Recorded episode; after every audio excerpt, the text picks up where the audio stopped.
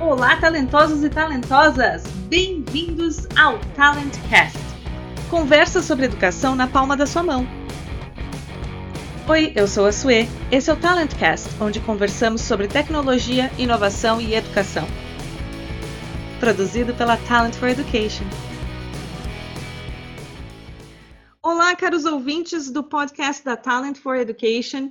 Estamos aqui com a parte 2 da nossa discussão sobre o uso de quadros brancos nas aulas online. E estamos com os nossos convidados Bruna e Henry. Apresentando então a Bruna Vidor e Souza, que trabalha em Porto Alegre, já estuda inglês há muitos anos.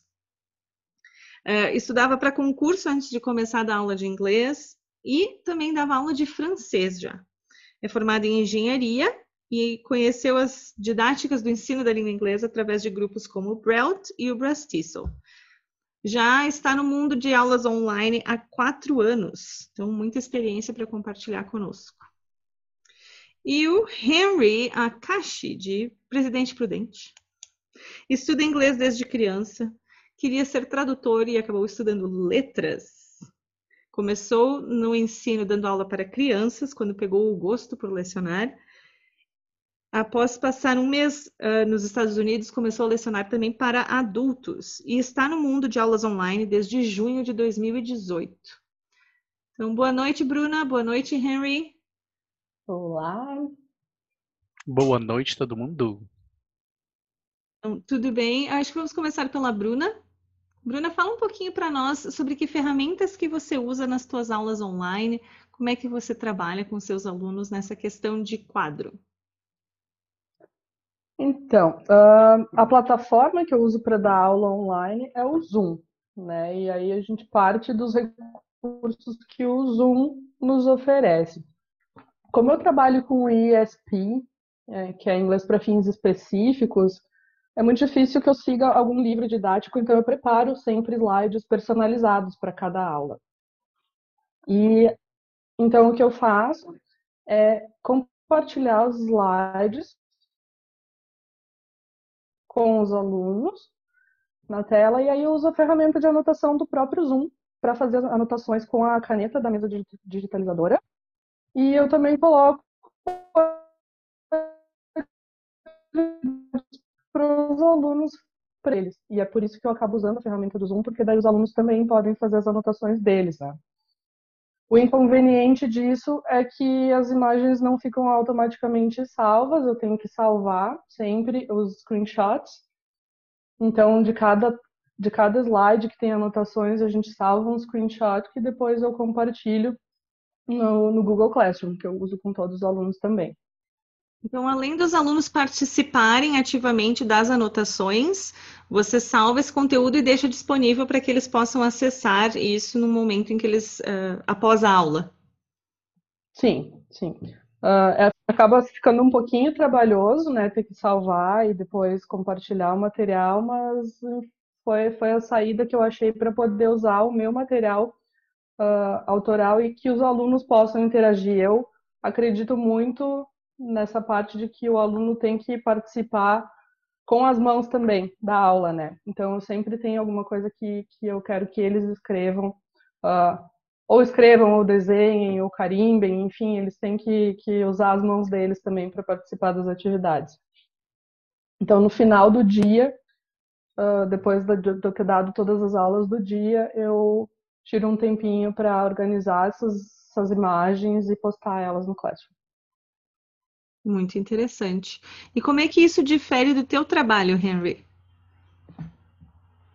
Bom, uh, eu acho que o que diferencia é que eu confesso que eu não me adaptei com a, com a ferramenta Annotate do, do Zoom, porque eu também utilizo o Zoom, né? acho que acredito aí que muitos professores utilizem ele para ser bastante completo.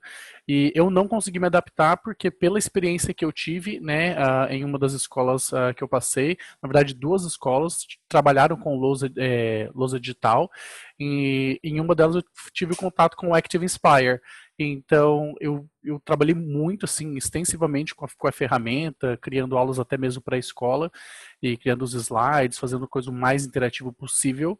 E aí, por esse motivo, quando eu entrei nas aulas online, eu realmente não consegui me adaptar com o inconveniente que a Bruna mencionou, que é exatamente o fato das anotações não ficarem presas né, ao slide que ela está utilizando, ou de repente ao, ao PDF que ela está tá utilizando. E aí, nesse sentido, eu encontrei uma solução na ferramenta que eu já vinha utilizando nessas escolas, que era o Active Inspire. Então, o que eu costumo fazer é, trabalhando com, com material didático, é, eu adapto essas atividades, né? Uh, por exemplo, as imagens que estão no livro, eu vou procurar imagens semelhantes para criar os slides, e aí, de repente, eu vou escrever, de repente, essas atividades no, no próprio slide é, manualmente, porque a gente fazer só um screenshot do aluno, às vezes tem muito aluno que reclama do tamanho da folha do livro, do material didático, que hoje a gente sabe que esses materiais internacionais é, é, dispõem de, de pouco espaço para escrever exatamente para utilizar um menor número possível de páginas e, e deixar mais barato né, esse material. Então, eu gosto de trabalhar dessa forma, transferindo esse conteúdo para slides, né, que a gente chama de flipchart no, no Active Inspire, e aí eu faço as anotações ali mesmo, utilizo a ferramenta do próprio Zoom de compartilhamento de, de controle, né, a ferramenta de controle remoto, e aí meu aluno co consegue interagir com esse, com esse material também. E aí o que eu gosto de fazer, assim como a Bruna é, mencionou, é disponibilizar para o aluno esse material, essas anotações que a gente fez. O, o, Active Inspire oferece a possibilidade de eu transferir isso como PDF, então eu converto ele em PDF mando para o aluno também. Uh, se é um aluno menos tecnológico, eu mando pelo WhatsApp mesmo. Agora, se é um aluno que tem um pouco mais de familiaridade, eu já deixo tudo no Google Classroom, fica mais fácil para ele acessar. E, e, eu acho que somado a isso, eu faço as gravações das aulas. Né? Então, eu acho que isso ajuda muito é, é, para alguns alunos ver como que aconteceram aquelas anotações. Né? Então, o aluno assiste novamente a aula algumas vezes, muitos preferem dessa forma, ao invés de receber somente os, os, os slides com as anotações, porque muitas vezes eles não lembram em que momento que aquilo foi feito, como a gente chegou naquelas anotações, e aí eu acho que assistir a aula novamente, né, ver como essas anotações foram criadas, é, contribui bastante. Eu acho que nesse sentido é um pouco diferente do da Bruna, porque os alunos dela realmente utilizam uh, mais essas anotações, que ela manda. Os meus preferem utilizar a gravação para ver como isso foi construído aos poucos. Certo, Henry. E agora uma pergunta para os dois. Uh, vocês acham que se não tivesse a opção de ter um, uma ferramenta de quadro branco, uma ferramenta de anotações, isso faria muita falta na aula? Para mim, sim. Olha, eu acredito que assim, que fa faz diferença, né? Principalmente porque, no meu caso, eu vim de, de, dessa experiência das escolas. Uh, eu já fiz algumas aulas e faço algumas aulas que eu vejo o professor utiliza mesmo o livro, ele aponta o livro, né? Eu tenho o livro, ele também tem, ele aponta simplesmente aqui no vídeo uh, qual é a, a, parte que a gente está trabalhando. Mas eu confesso que, se tratando de aula online, isso é pouco efetivo, ou talvez não, é até errado. É, uh, lá nos meus primórdios de aulas online, nos longínquos anos 2017, 2018, que eu trabalhava com Skype, antes de conhecer o Zoom, uh, não tinha esse recurso e eu confesso que eu sentia muita limitação, assim, naque, naquele período eu ainda não ousava dizer que a aula online se equiparava em conteúdo, entrega de conteúdo a uma aula presencial justamente por essa falta, assim, porque tá, tô, tô mostrando o material, mas eu quero escrever uma coisa relacionada àquela frase que está lá no meio da página, e aí eu anoto no, no, no chat, e depois aquele chat fica salvo solto, sem contexto nenhum, e eu não sei mais a que está se referindo aquela anotação que ficou feita no arquivo TXT. Né? E que, porque não está vinculada ao material que a gente estava vendo durante a aula. Então, ter uma ferramenta de anotação onde eu consigo anotar no material faz muita diferença, sim, pelo menos para o sistema como eu dou aula.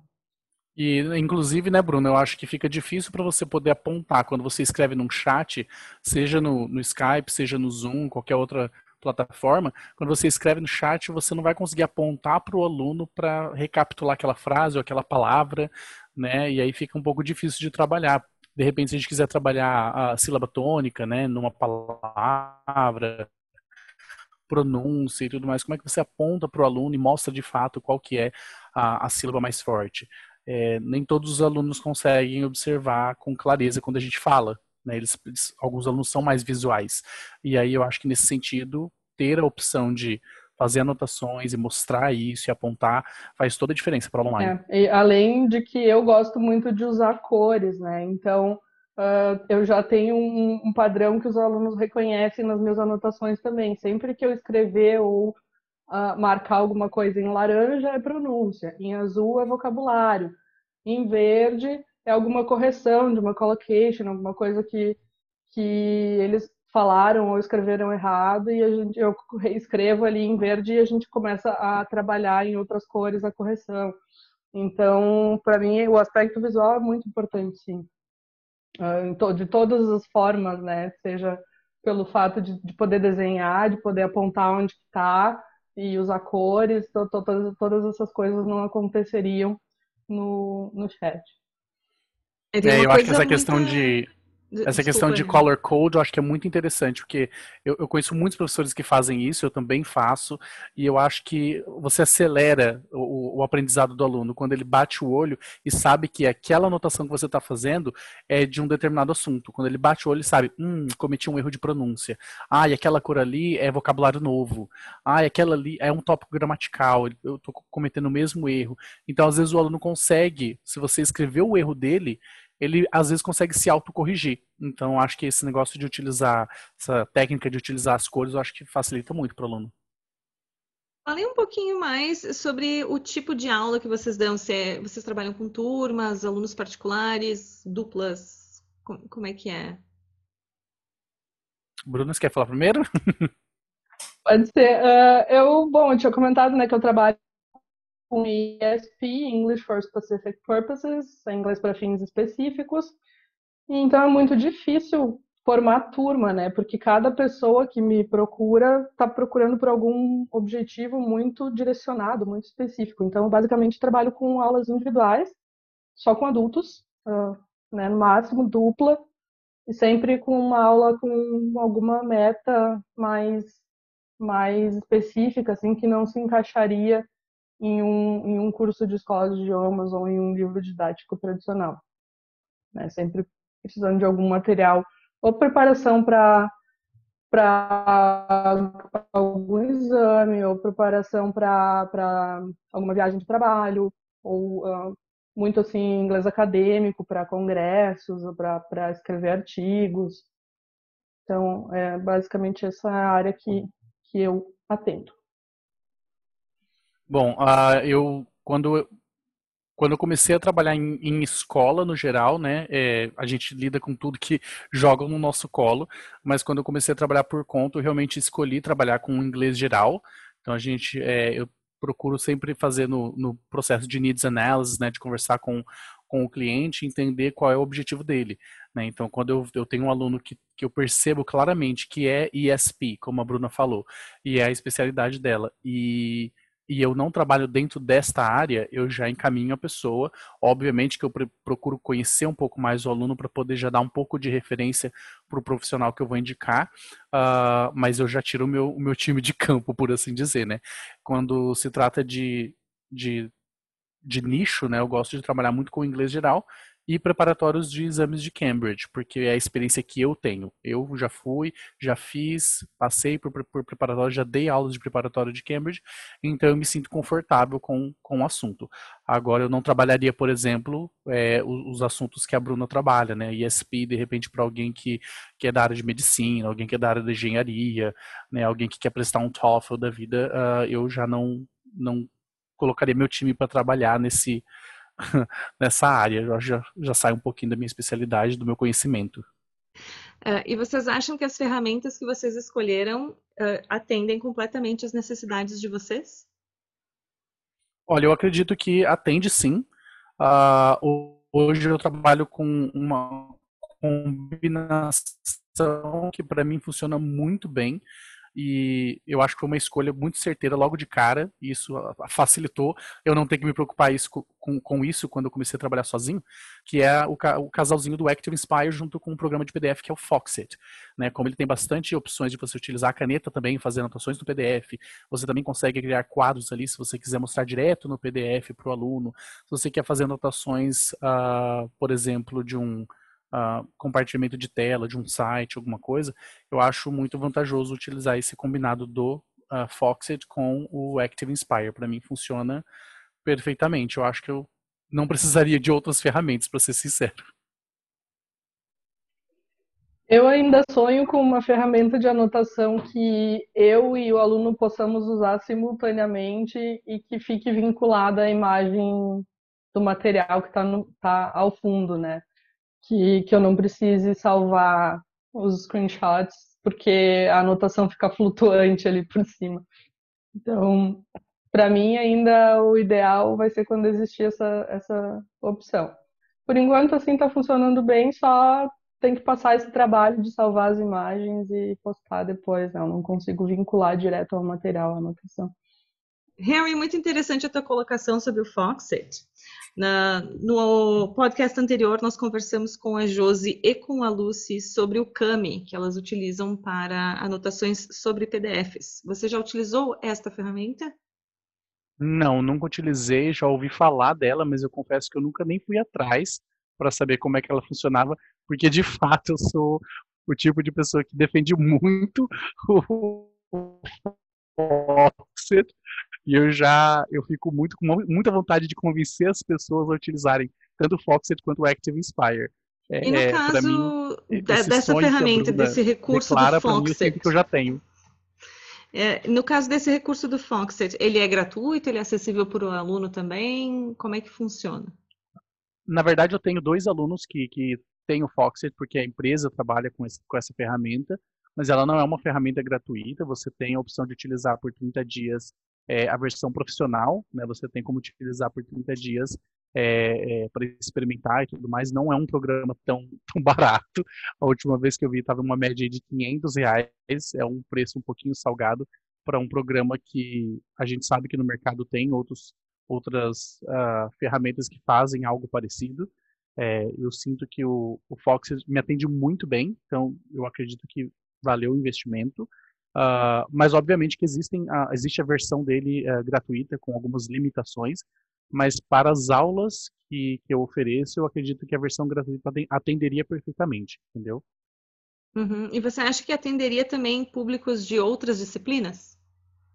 Com certeza, eu não tenho dúvidas de que de que ele, ele vai atender, vai satisfazer. Esses dois alunos tinham essas ferramentas é, antes mesmo de eu apresentar, então é, por isso que eu digo que eu acho que não é uma coisa.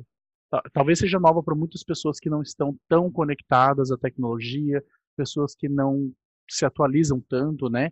Porque eu acho que é muito comum as pessoas utilizarem, por exemplo, o Adobe, né? O Adobe Acrobat.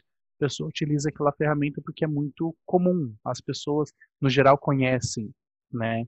E, e, eu tento utilizar, mas eu confesso que eu não me, não me dou muito bem com ele. Eu acho que ele tem algumas limitações ali que, que, me incomodam bastante, atrapalham bastante a minha aula. Por isso que eu opto pelo Foxit. Certo. Eu posso fazer uma pergunta?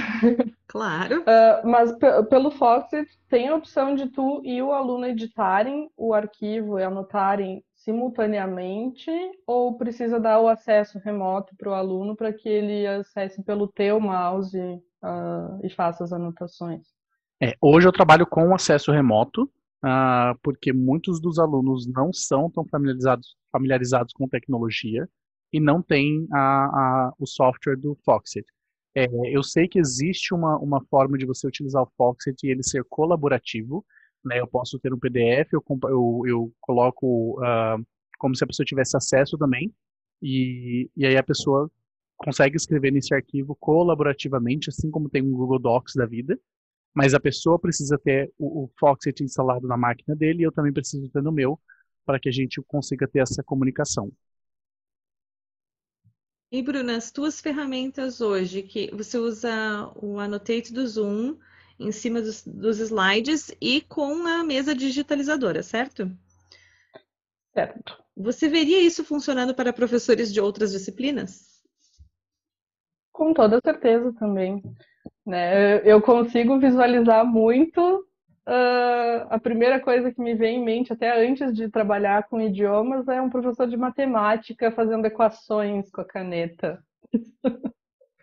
um sonho, né? Porque é super uh, trabalhoso trabalhar com, com equações e símbolos uh, por, por software, né? Que não posso escrever livremente, assim. Então, acho que para para didática de uma aula de matemática, por exemplo, vai ser super útil ter o recurso. A caneta, quem não tem, recomendo.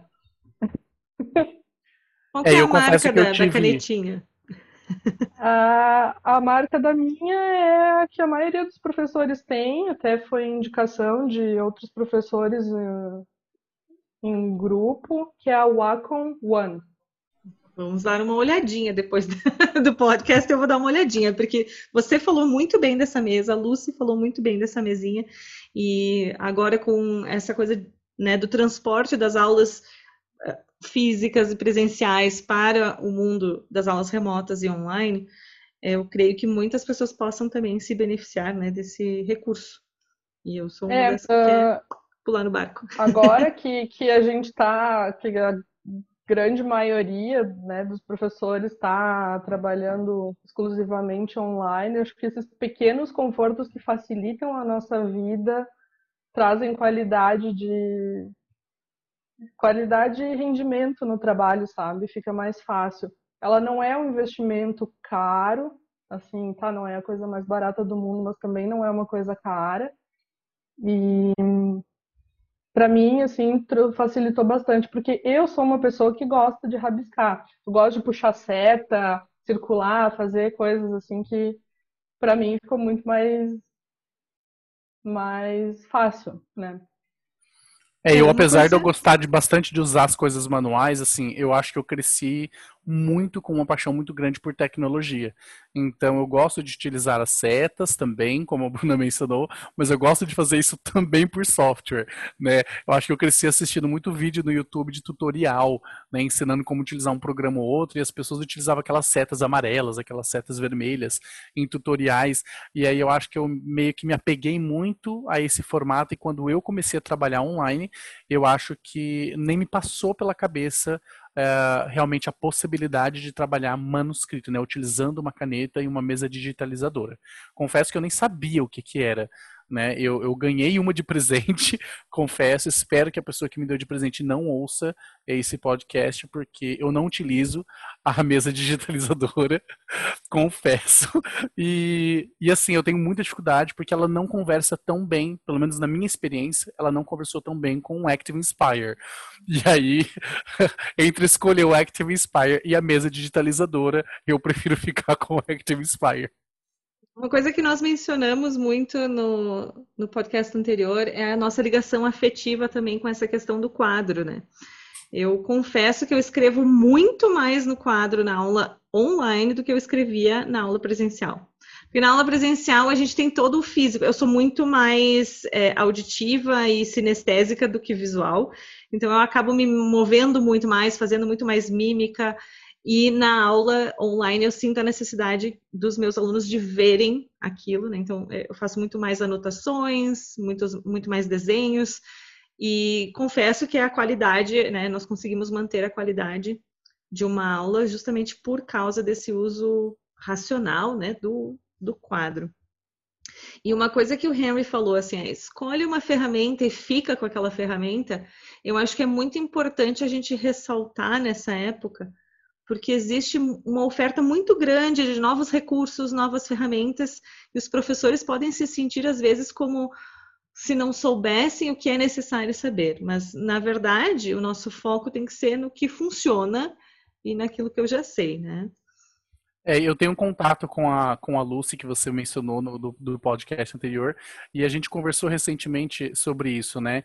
É, nós estamos aí num, num, mar de opções, a gente tem muitas opções, é, muita concorrência, muita empresa querendo né, que você utilize a ferramenta deles, e por mais que eu acredite mesmo, e eu defendo que a gente tem que ter a nossa ferramenta, a gente tem que é, defender as ferramentas que a gente utiliza, é importantíssimo que a gente também dê uma chance de conhecer outras ferramentas, porque a gente nunca sabe. A Bruna, por exemplo, mencionou mais cedo, né, que ela tá, é, que ela gostaria de ver uma ferramenta que fizesse uma certa coisa para ela. E se ela não se arriscar a experimentar coisas novas, é possível que ela acabe passando despercebida, essa ferramenta surja e passe despercebido.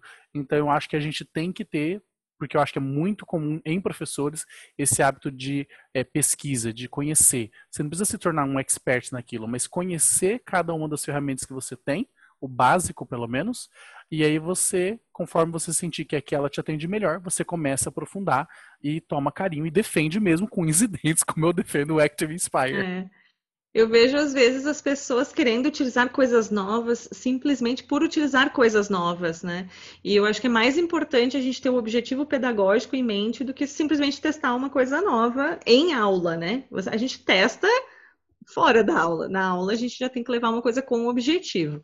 E é, eu acho que é muito importante essa coisa dos grupos que a gente tem de troca pedagógica, porque a gente pode testar essas ferramentas entre nós, né? Eu acho que busquem um recado que a gente deu e eu vou reforçar é busquem grupos com pessoas da área de vocês, para que vocês não se sintam sozinhos, para que vocês saibam que as aflições que um professor online sente, os outros sentem também, né? que a gente tem essa coisa agora num ambiente isolado, como estamos, nós podemos nos sentir também como se estivéssemos sozinhos.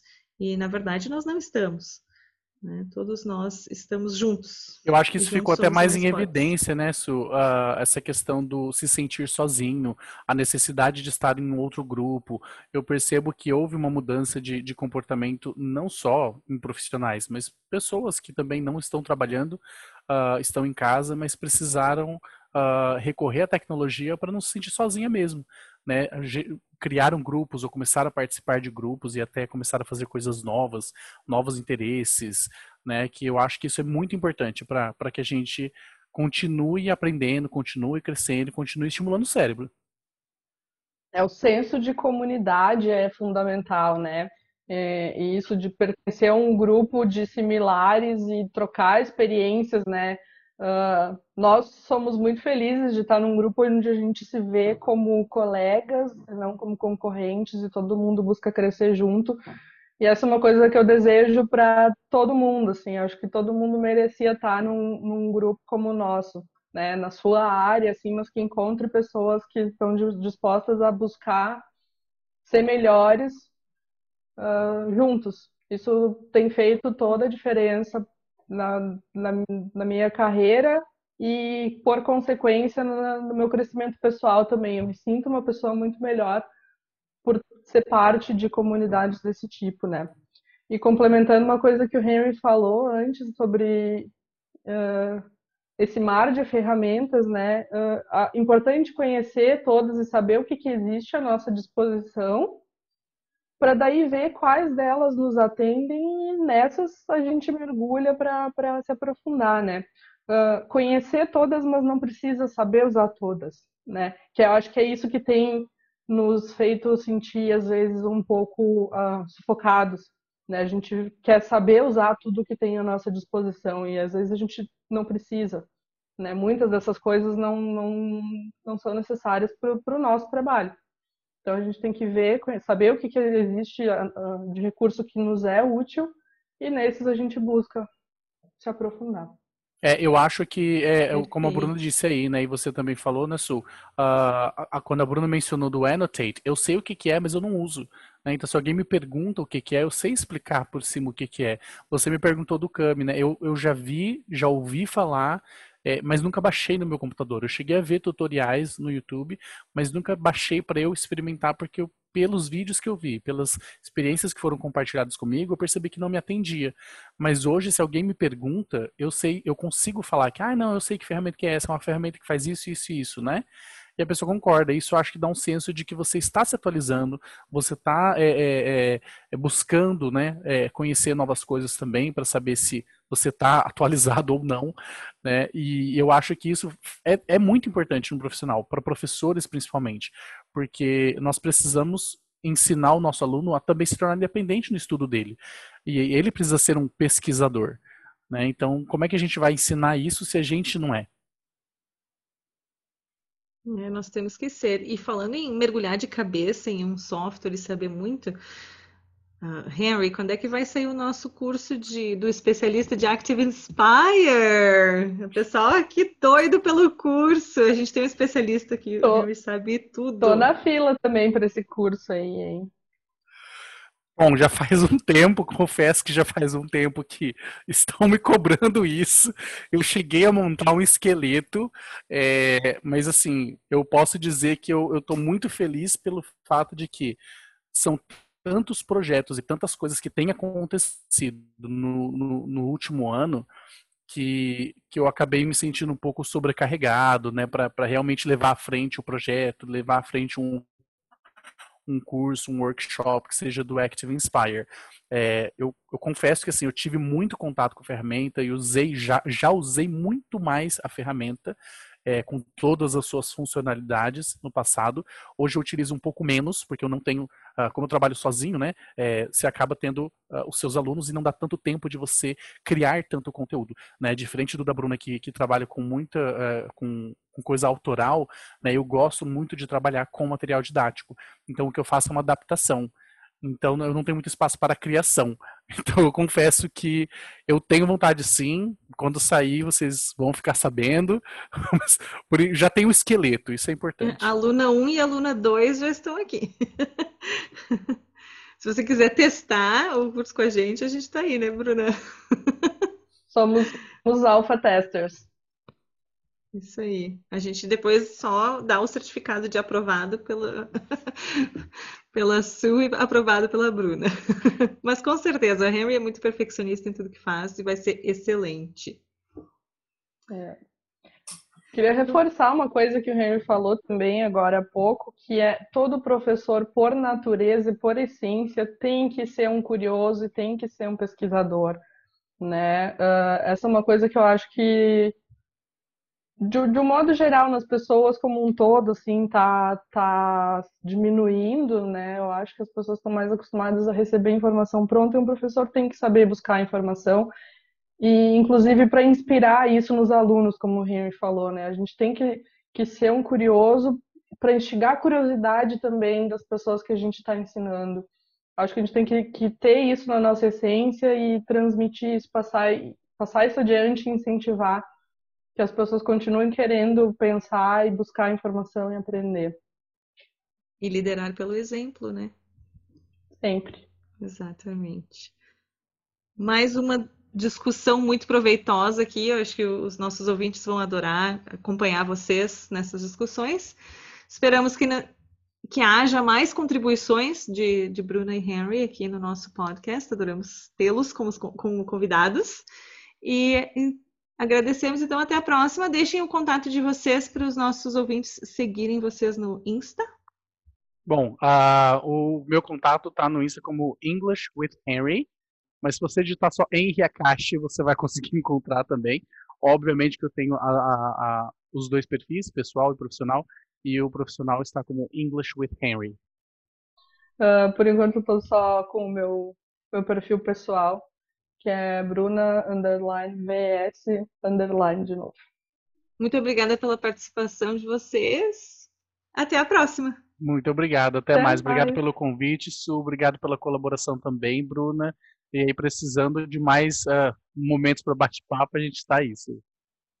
Obrigada também. Sempre uma troca muito proveitosa e gostosa. Encerramos aqui nosso podcast. Muito obrigado pela audiência. A Talent for Education está presente no Facebook e no Instagram. Para ler o nosso blog, acesse talent4edu.com.br. No nosso site você pode conferir também nossas promoções de cursos online. Esperamos que vocês tenham gostado desse episódio. Por favor, mandem suas críticas, elogios, comentários e sugestões. e até o próximo episódio.